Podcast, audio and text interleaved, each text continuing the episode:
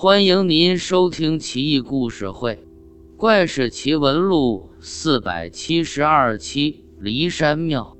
晚唐时，建州有座骊山庙，是当地人为纪念前丞相李回而修建的。李回被贬建州刺史，后死在临川。据说，李回去世前夕，建州很多百姓。梦见李回驾一匹白马入骊山，渺然不知行踪。随后才得知李回去世的凶信，百姓为之痛哭流涕，这才自发募捐，修建骊山庙，供奉李回的塑像。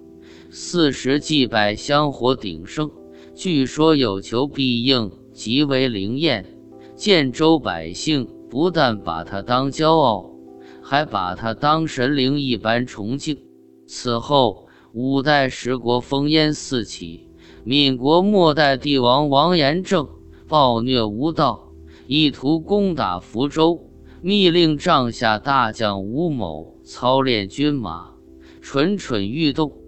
吴某找到当地铸剑大师，新铸了一把宝剑，削铁如泥，寒光四射。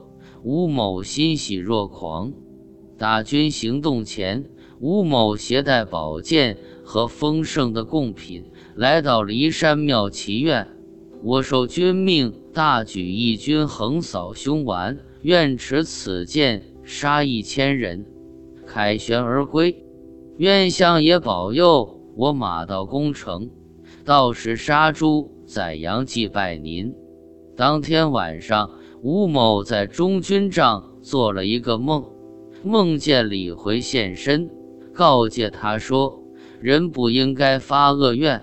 我已成神，当地百姓看得起我，四时祭扫香火不断，我就略施神通，造福一方罢了。你倒好，提溜一截烂铁在我面前耀武扬威，还让我保佑。”你杀一千个人，我看你是猪脑子，还是今天早上脑袋被门挤了，都不会说人话。我警告你，你现在撤兵还来得及。要是执迷不悟，继续助纣为虐，一定不得好死。念在你今天送的贡品还不错的份上，且帮你一下。保佑你不被别人杀死，怎么样？我够意思了吧？话刚说完，吴某从睡梦中惊醒，吓得一身冷汗。但亡命已下，不得不发兵打仗。结果战事一开，敌军的优势就很明显。他帐下军士左右溃散，几近全军覆没。吴某陷入敌军重围之中，难以逃脱。无奈之下，他只有拿出宝剑，抹了自己的脖子。弥留之际，吴某心道：“到底是神仙，真够意思啊！”